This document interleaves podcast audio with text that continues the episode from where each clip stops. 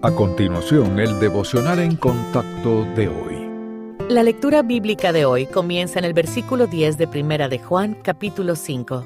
El que cree en el Hijo de Dios tiene el testimonio en sí mismo. El que no cree a Dios le ha hecho mentiroso, porque no ha creído en el testimonio que Dios ha dado acerca de su Hijo. Y este es el testimonio, que Dios nos ha dado vida eterna, y esta vida está en su Hijo. El que tiene al Hijo tiene la vida. El que no tiene al Hijo de Dios no tiene la vida. Estas cosas os he escrito a vosotros que creéis en el nombre del Hijo de Dios, para que sepáis que tenéis vida eterna, y para que creáis en el nombre del Hijo de Dios. Y esta es la confianza que tenemos en Él, que si pedimos alguna cosa conforme a su voluntad, Él nos oye. Y si sabemos que Él nos oye en cualquiera cosa que pidamos, sabemos que tenemos las peticiones que le hayamos hecho.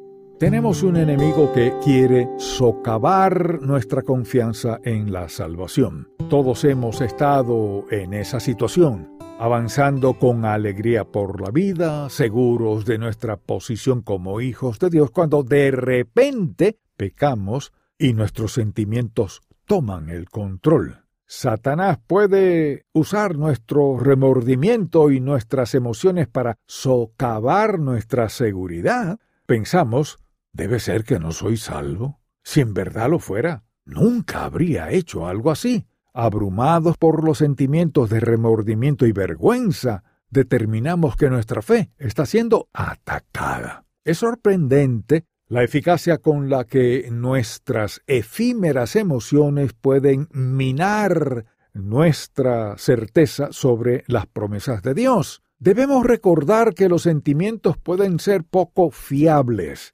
pero el Señor solo dice la verdad y nunca busca confundirnos. Siempre que sus emociones contradigan la palabra de Dios, puede estar seguro de que las sagradas escrituras son fiables. Para un cristiano, sentirse salvo es como si un esposo o una esposa se sintieran casados. O lo está o no lo está. Sus sentimientos no lo determinan. Un sentimiento de remordimiento ha robado su confianza en la salvación eterna. Entréguele sus sentimientos al Señor y acepte la verdad. Nuestro amoroso Padre Celestial anhela que usted confíe en Él sin vacilar.